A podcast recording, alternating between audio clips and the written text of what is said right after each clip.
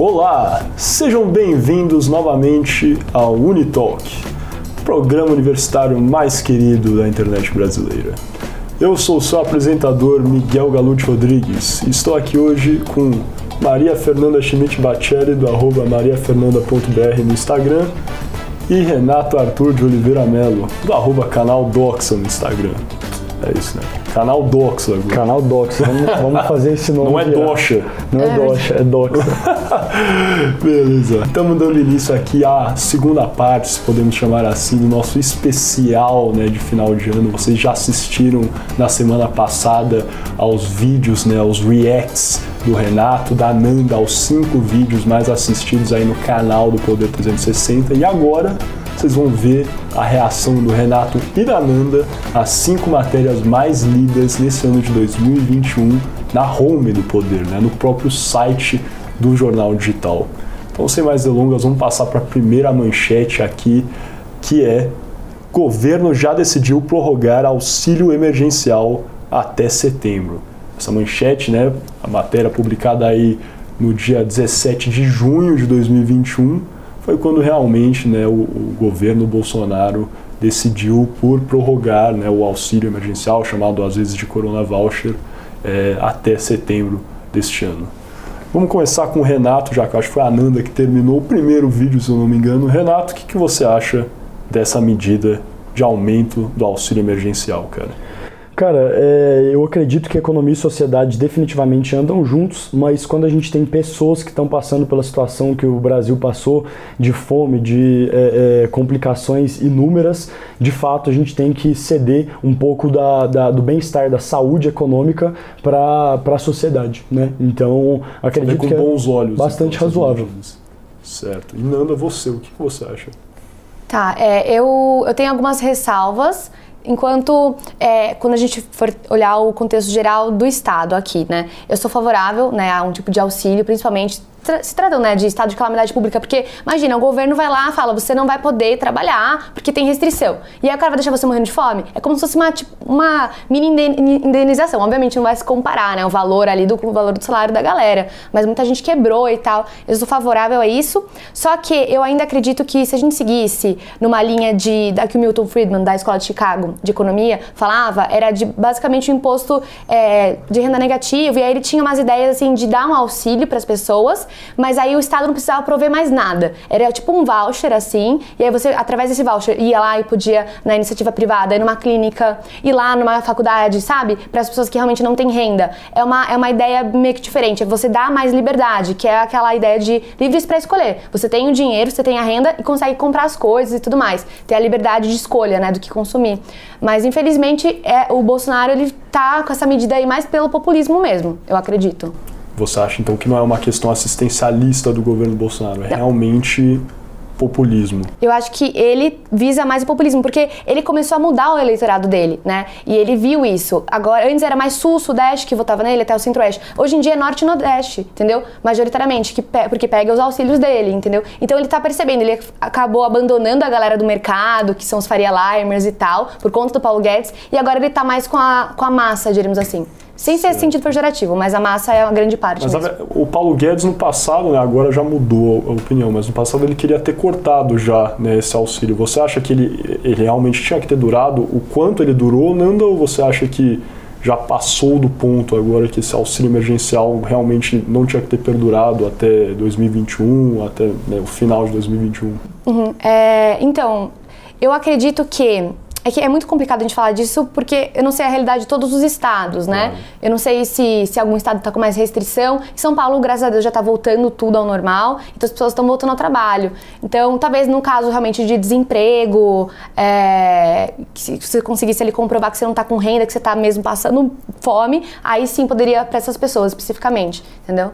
Certo. Renato, o que você acha sobre tudo isso, cara?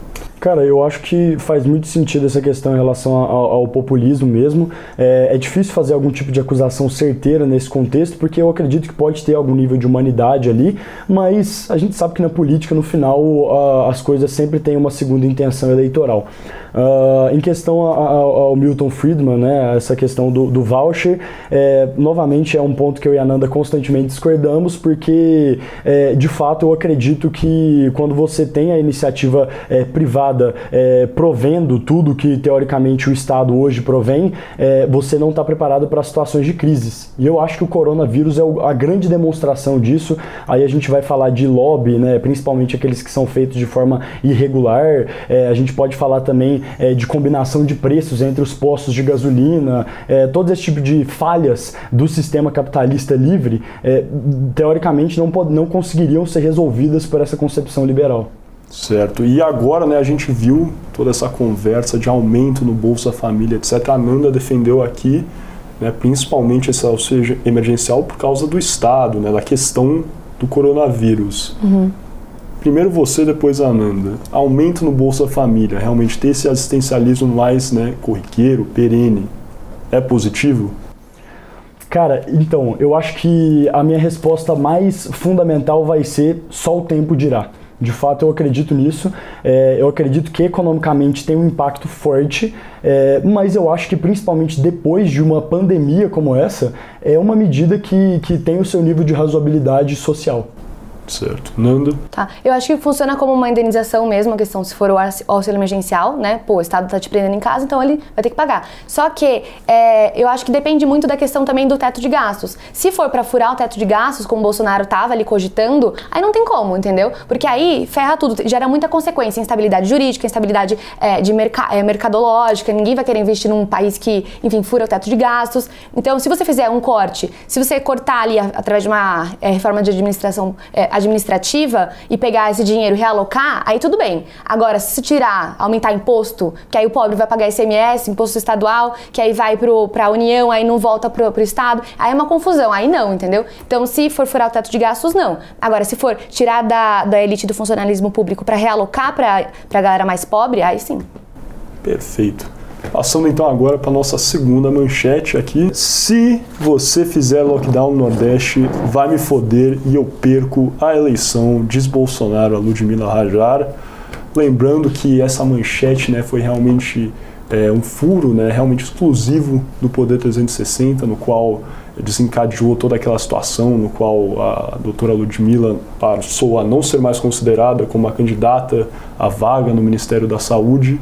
É, começando agora com a Nanda, que, que você, não sei se você lembra desse evento, do que foi toda essa situação com a doutora Ludmilla, o que, que você acha de todo esse acontecimento e essa fala do Bolsonaro também? Uhum.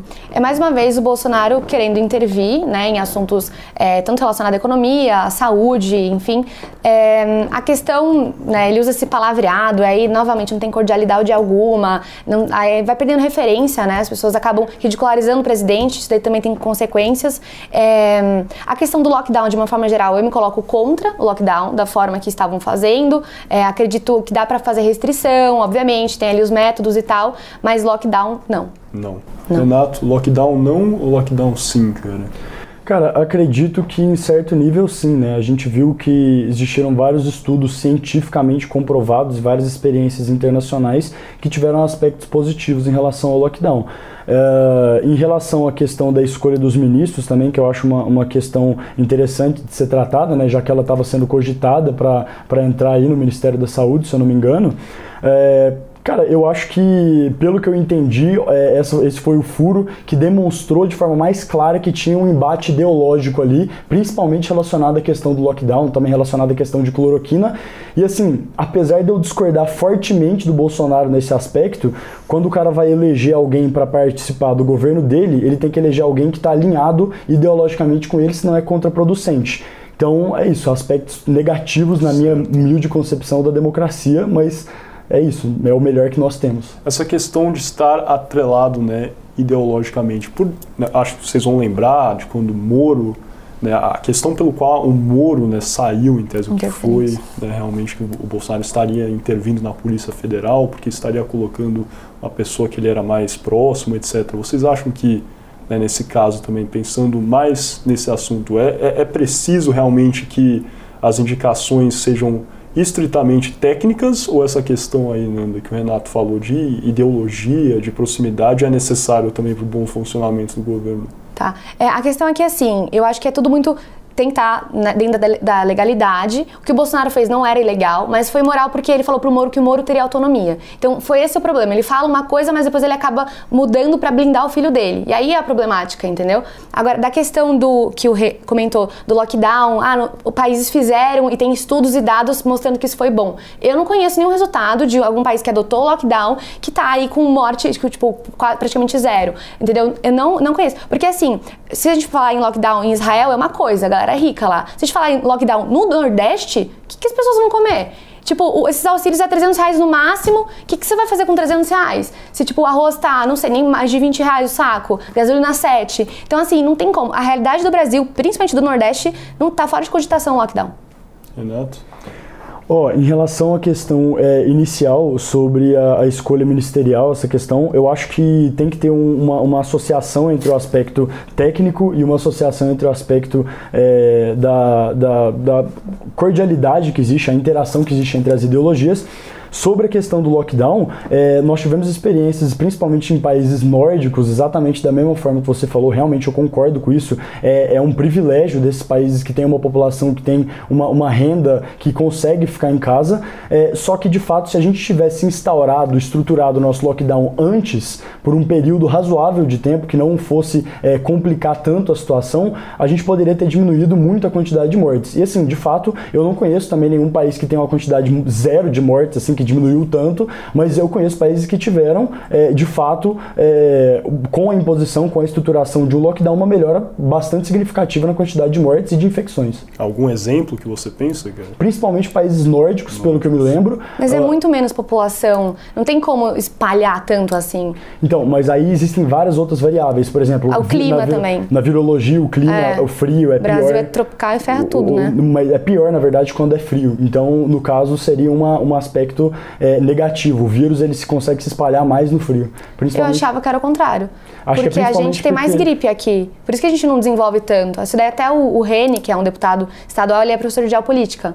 E ele fala bastante sobre essa questão também. Que a gente não consegue desenvolver tanto em comparação com os outros, porque, pô, aqui o Brasil é calor, é quente, é mais fácil você ficar gripado, porque aí do nada chove, não sei o que, não sei o que. Tem mais possibilidades de vírus, né?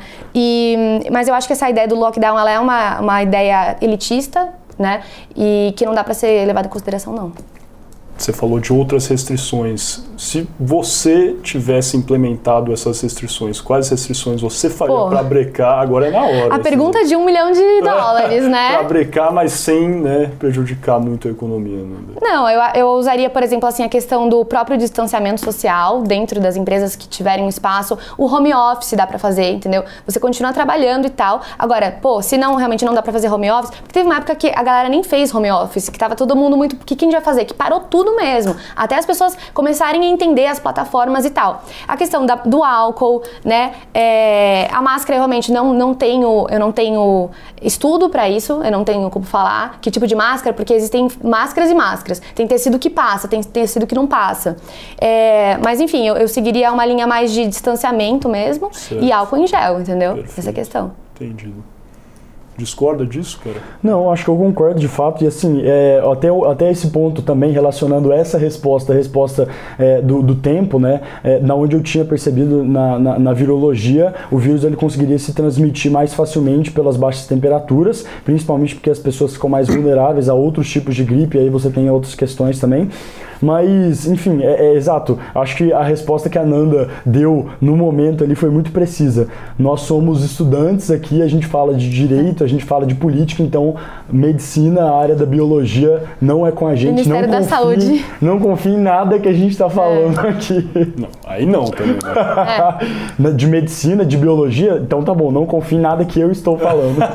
Perfeito, então. Agora vamos passando a nossa terceira manchete rapidinho aqui.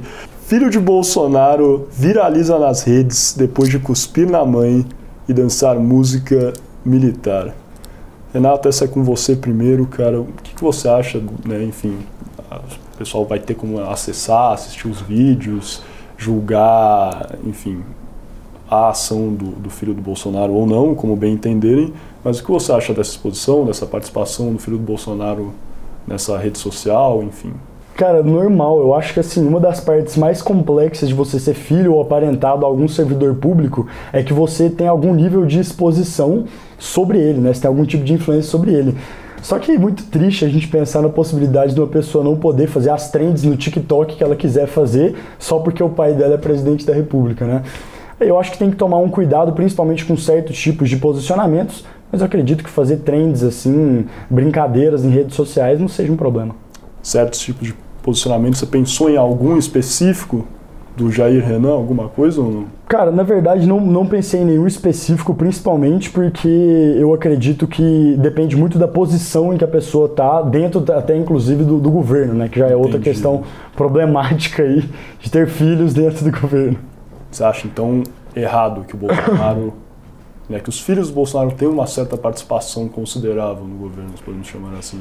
Me falta um pouco de estudo para saber um pouco sobre essa questão, mas novamente é um ponto a ser questionado, sim, de fato, é um ponto a ser observado, porque né, a gente sabe que isso já existiu muito, principalmente no Nordeste, na nossa época assim, histórica, e nunca teve resultados positivos. Certo. Nanda? É, é, esse daí no caso é o Renan, né? O 04. Isso. Famosinho, tá lá, famoso no TikTok mesmo. A galera fica costurando os vídeos dele. Eu acho, eu acho, se tivesse que definir assim, seria cringe. Eu acho estranho, não, acho zoado. Mas aí, assim, obviamente, cada um faz a dancinha que quiser. Só que as minhas críticas em relação ao Renan, filho do Bolsonaro mesmo, são é, aquela, aquela questão de que, pô, da onde que surgiu a grana para ele comprar uma mansão tão jovem? Aí a galera começa a se questionar. É, a questão também, que ele se mudou para uma mansão com a mãe. A questão também de que tinha uma troca de favores entre uma empresa que era ligada ao governo, que estava cedendo coisas para ele. Então, assim, são coisas que é bacana questionar, sabe? Agora, dancinha e tal, isso aí é de menos. Isso daí é babaquice de internet. Sobre essas questões aí subsidiárias, podemos chamar assim. Não, não sei nem se subsidiárias, mas também adicionais que a Nanda trouxe aí. Extremamente relevantes de serem olhadas com olhar crítico, com olhar legislativo. É, é, eu acho que tem que ser observado. Uma coisa que eu sempre gosto de, de é, fazer com que se tome muito cuidado é a gente seguir o devido processo legal. Então, de fato, é, é questionável? É questionável. Vai ter que ter uma investigação? Pode ter uma investigação. Mas vamos lá, vamos falar que ele é ladrão já? Não, não vamos falar que ele é ladrão. Vamos falar que ele é corrupto já. Vamos esperar você ter algum tipo de sentença algum tipo de decisão jurídica. Eu acho que esse é o mais razoável. Mas. E você não que acha ser... que, por, né, pela condição dele ser filho do presidente da República, que isso merece então ser apressado, que merece mais cuidado redobrado? Tem que ter o mesmo trâmite não. Como se fosse o, o, o, dono da padoca aqui na rua. Não, não, me expressei mal. Eu acredito que principalmente pela exposição e quem representa ele tem que ser é, apurado de uma forma extremamente rápida e de uma e forma isso célere. A, ao seu ver, não representa nenhuma deturpação do arcabouço jurídico. Você gastou aí o seu. O seu meu vocábulo. vocábulo, eu gastei o meu. Também. Cara, eu acredito que não, até porque isso faz parte muito de um interesse público, né? E a gente, a gente sabe que a justiça, a gente sabe que o executivo, que o legislativo, todos eles estão aqui, é, eles são, têm cargos altos, mas quem manda neles, teoricamente, somos nós. E você acha que filho de presidente é um cargo também a ser questionado, a, a, a vistoriado com um olho mais rápido. Acho que a família do presidente deve sim ser observada com um olhar bastante calmo, é, até porque pode envolver, principalmente porque pode envolver questões relacionadas ao presidente, né? Certo. Exclusivamente dos filhos, eu não vejo problema, até porque o, o, o Renan não é nem um servidor público, até onde eu sei, então é, não, ver, não veria problema nessa questão. Então agora passando para a nossa quarta manchete, vamos lá rapidinho. Bolsonaro volta a imitar pessoa com falta de ar e chama Mandetta de canalha. Não sei se vocês vão lembrar desse acontecimento, foi numa live do Bolsonaro, né, no qual ele estava é, criticando o ex-ministro da Saúde, Mandetta, é, no qual né, ele, ele critica realmente o que seria, né, na visão do Bolsonaro, uma inação é, do ministro Mandetta e a, a, sua reticência, se podemos chamar assim, a defender a cloroquina né, que o Bolsonaro é, defende. Ele acabaria, né, então, vocês podem depois acessar, ver o vídeo, é, mas o, o, o, Bolsonaro né, imita uma pessoa com falta de ar, dizendo que ao não tomar a cloroquina, em tese a pessoa teria que ir ao hospital para ser entubada É, enfim, o vídeo está disponível na home do Poder 360. Mas nesse caso, Nanda, o que você achou né, dessa declaração do Bolsonaro, das críticas ao Mandetta, da defesa à cloroquina, também críticas a, a, ao ato de entubar, né, que eu acho que a gente precisa também conversar, que foi muito é, conversado aí por especialistas, temos pessoas que defendem a intubação, pessoas que criticam que você acha do assunto? Tá. Eu não vou me ater à questão da medicina especificamente, porque não tenho conhecimento, mas em relação à fala, é, à imitação do Bolsonaro, eu acho que falta assessoria para ele. Mas aí muita gente fala, pô, mas é a liberdade de expressão, é, ele é politicamente incorreto mesmo. Eu sou uma pessoa que eu sou também politicamente incorreta. Só que eu acho que, assim, é, existe um senso e um filtro, sabe? Politicamente correto não é igual você ser um babaca, entendeu? Mas você tá num cargo de presidência. Eu lembro muito de uma influencer aí, a Zoe, que ela era no começo, era na época que estava o ápice da pandemia, ela no shopping mostrando formas de como você burlar. Então, gente, comprei um sorvete aqui, ó, vou tomar um sorvete só pra ficar sem a máscara. Coisas nesse sentido. E ela fala, ah, eu sou politicamente incorreta. Eu falei, não, você é uma babaca, você tá sendo ridícula com isso, entendeu? Então, assim, é, eu acho que dá pra separar esse tipo de coisa, sabe? Mas na parte da medicina mesmo não tenho o que comentar. Certo. E as críticas, então, ao Mandetta, você não, não Ah, não, críticas que... ao Mandetta. É, pô, o Mandetta, ele tem, né, ele tem acabouço para falar o que ele fala, ele, tem, ele é médico, ele tá envolvido nisso. Então, assim, entre acreditar no que o Mandetta fala e do que o Bolsonaro fala, eu fico com o Mandetta, obviamente. Certo. Renato? Que você acha do assunto? Em relação a essa parte do Mandetta, eu concordo com a Nanda também. Eu acho que a gente tem que prestar atenção e escutar os profissionais que sabem falar sobre o assunto. Né? Uma questão de credibilidade, de qualificação, ela é fundamental para a gestão pública. Uh, quando a gente fala sobre a questão da imitação, desse politicamente incorreto, eu discordo de um ponto na realidade que a Nanda trouxe aqui especificamente, falando que falta assessoria para ele. Eu acredito, na minha concepção, pelo menos, que esse 30% de eleitorado que ele sempre garante é o eleitorado que de fato busca esse tipo de, de concepção. Então, apesar de eu pessoalmente achar deplorável, eu acredito que esse forçoso politicamente incorreto é muito atrativo para o eleitorado dele dele e gera uma manutenção que ele precisa. Certo. E a questão, acho que temos que entrar também, né? O, o, o Bolsonaro ainda defende o uso da cloroquina como medicamento contra Covid-19. Sabemos né, que não existe até o momento nenhum estudo que comprove a eficácia desse medicamento contra a doença, mas o, o que você acha desse assunto, principalmente pensando no ano passado, eu acho? Você acha que, né, como havia realmente pouca informação, era uma tentativa válida? Você acha que ainda vale a pena é, estudar este ou outros medicamentos, como a ivermectina, que às vezes é lembrada pelo Bolsonaro? Qual é a sua opinião sobre o assunto, cara? E realmente também pensando né, nessa questão de quando pouco se sabia se era válida ou não a utilização e realmente essa defesa que o Bolsonaro fazia. Cara, eu acho que novamente nós temos que confiar nos profissionais de saúde e na ciência. Se a ciência está falando que não tem comprovação até o momento, eu acho de muita irresponsabilidade é, que exista é, é, provocações para que seja utilizada cloroquina ou alguma coisa desse tipo. Mas, o que, que, é um ponto? Não acho que no âmbito da ciência e da pesquisa, de qualquer forma, qualquer tipo de remédio, não estou falando nem de cloroquina e vermectina necessariamente, deve é, ser parado de, de ser estudado, vamos dizer dessa forma. Se a gente conseguir algum tipo de remediação para esse coronavírus, é, cara, ia ser muito importante, bastante relevante para nós. Então, que os estudos se mantenham amplos e que nós e a, a, o serviço público que nos é prestado se mantenham amparados pela ciência. Acho que certo. é isso. E a questão da vacina?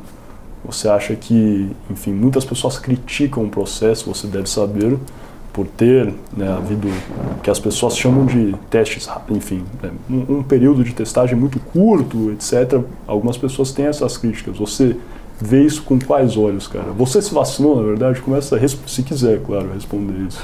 Claro, respondo com o maior orgulho possível que eu me vacinei.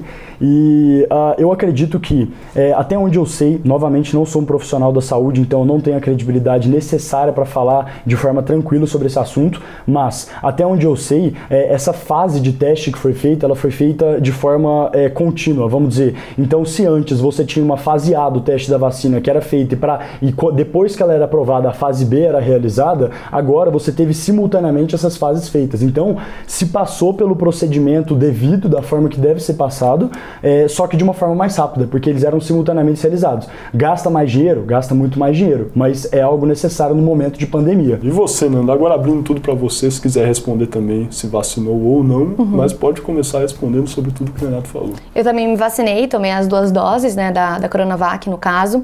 E sobre, assim, a questão de eu acho válido questionar, tá? Toda, todas as questões, porque assim, é, a, a biologia não é uma ciência exata, tá? Existem entendimentos, existem correntes, portanto que existem médicos que defendem cloroquina. Em contrapartida, existem médicos que não defendem. Só que aí o que a gente olha, tem pessoas que olham, por exemplo, para a OMS como a verdade absoluta. Tem gente que não. E eu não vou ficar ridicularizando pessoas também, tipo, se quiser tomar cloroquina, tome. O meu avô tomou e ele, ele pegou corona. Entendeu? Eu não tomei, é, nada dessas coisas. A única coisa que eu tomei que eu tomo todo ano é ivermectina, mas é, e eu não peguei, não peguei a, o vírus, entendeu? Então assim, não tem como eu dar uma resposta.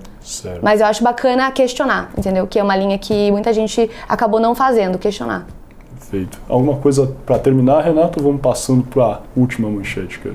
Eu acho que a ciência faz parte do questionamento mesmo, né? A gente tem que lembrar que já existiu um momento na história em que a Terra era compreendida como o centro do universo, o geocentrismo já foi comprovado cientificamente, então questionamentos e estudos são muito importantes serem feitos. Mas eu acredito que a iniciativa pública, o serviço público tem que sempre se ater ao que a ciência entende como é, o, o, o, que é, o que é de fato verdadeiro, vamos usar esse termo, no momento. Perfeito. Então agora, passando para a nossa quinta e última manchete, ruas já começam a pedir que eu baixe decreto, diz Bolsonaro, sobre lockdown. Né? Essa manchete também está disponível no Poder 360 foi publicada em maio de 2021, quando o Bolsonaro afirmou que ele poderia baixar um decreto a impedir novas medidas de restrição, de é, locomoção, se atendo ao artigo 5 da Constituição, pelo que ele falou.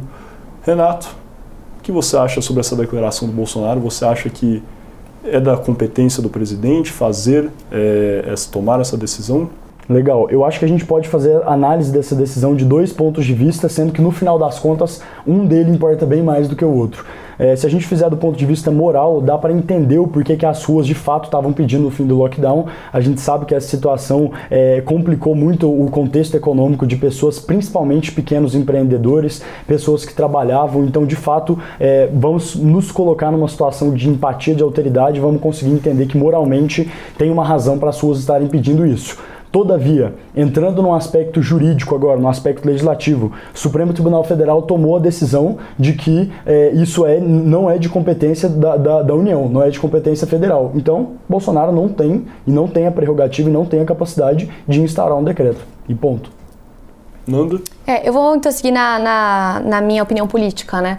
É, eu sempre acredito que quanto mais descentralizado o poder, melhor. Então, assim, é, quem é o Bolsonaro para decidir sobre é, o estado do Nordeste ou um estado do Sul, sabe? Eu acho que os governadores, ninguém sabe melhor do que os estados como os governadores e das cidades como os prefeitos. Então eu acho que quanto mais descentralizado poderes assim, tanto secretarias no caso, enfim, seria melhor, entendeu? Porque cada realidade é uma realidade e funcionaria mais ou menos nesse sentido assim. Eu sou contra, se eu pudesse assim, é, é falar a minha opinião política em relação a isso é realmente certo um federalismo mais puro nessa isso sim. isso foi um dos fundamentos que o Supremo usou né então é bem importante concordo 100% uhum. concorda realmente que deveria a gente está falando quase de uma reforma política aqui no Brasil então porque a gente sabe é.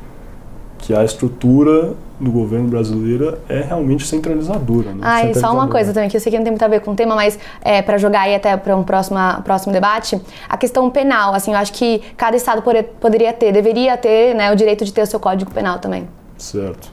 Mas aí é, é... Isso seria bastante uma, uma semelhança com os Estados Unidos, né? Uhum. o modo federado de fato.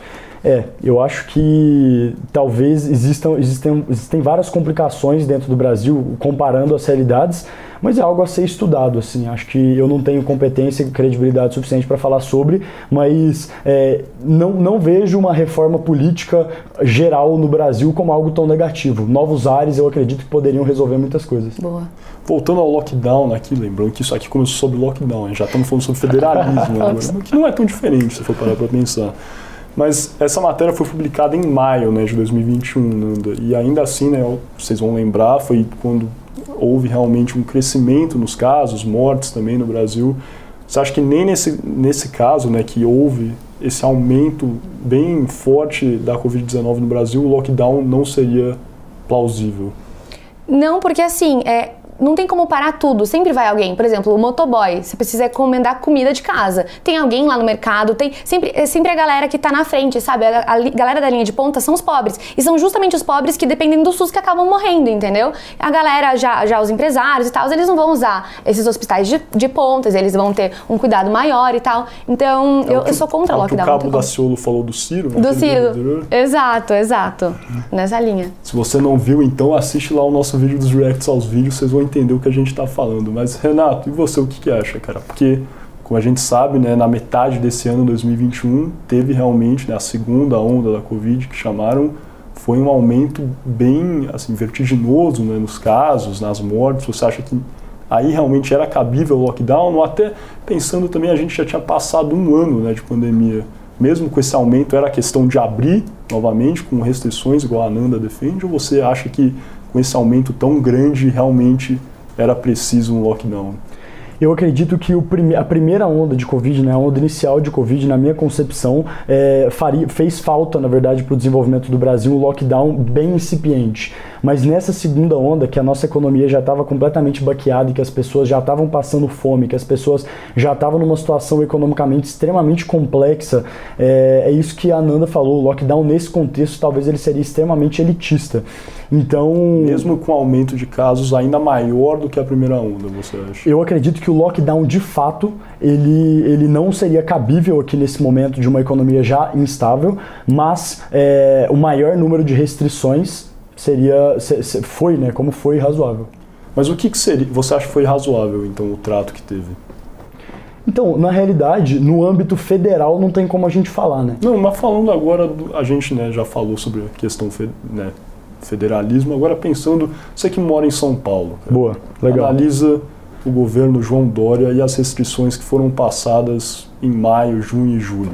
Boa, perfeito. Uh, eu acredito que, da mesma forma que eu, que eu comecei uh, falando antes, num primeiro momento eu acreditaria no lockdown incipiente, mas num segundo momento eu acredito que as, as, as, as diminuições, né, as zonas que foram colocadas, né, o momento de, de fase amarela, fase vermelha, teve uma funcionalidade bastante relevante. A gente consegue ver agora isso nos bons resultados, principalmente acompanhado de vacinação, lógico, que São Paulo está tendo.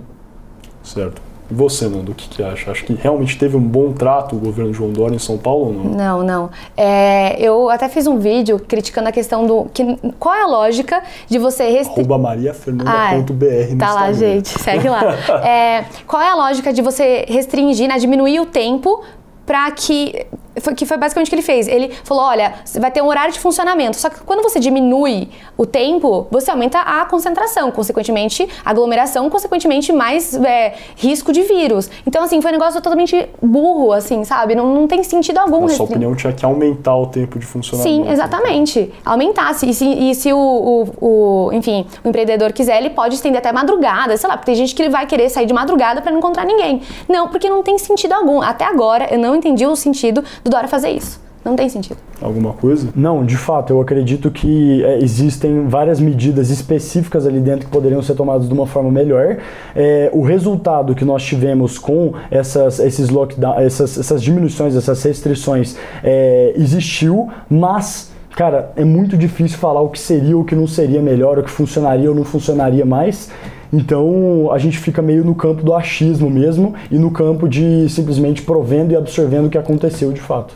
Perfeito, então agora já vimos aqui as cinco reações do Renato, da Ananda sobre as cinco matérias, né, as cinco manchetes mais acessadas na homepage do Poder 360 nesse ano de 2021.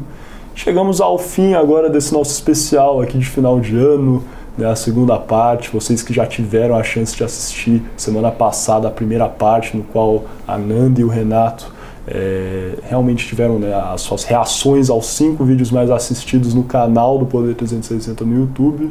Renato, muito obrigado pela sua participação de novo, cara. É um prazer ter você aqui. Conto com você em 2022 para dar seguimento ao nosso projeto. E Nanda, de novo, muito obrigado pelo seu tempo e realmente conto com você também em 2022. A vocês, muito obrigado pela sua audiência. Fica aí o nosso convite para assistir novamente a primeira parte desse nosso especial de final de ano, se você não viu, e todos os outros episódios que já foram lançados do Unitalk em 2021. Esse projeto que teve início aqui inovador, trazendo dois debatedores universitários, estudantes de direito. Este programa foi gravado no estúdio do Poder 360 em Brasília no dia 25 de novembro de 2021. Não esqueça de se inscrever em nosso canal e ativar as notificações para não perder nenhuma informação relevante.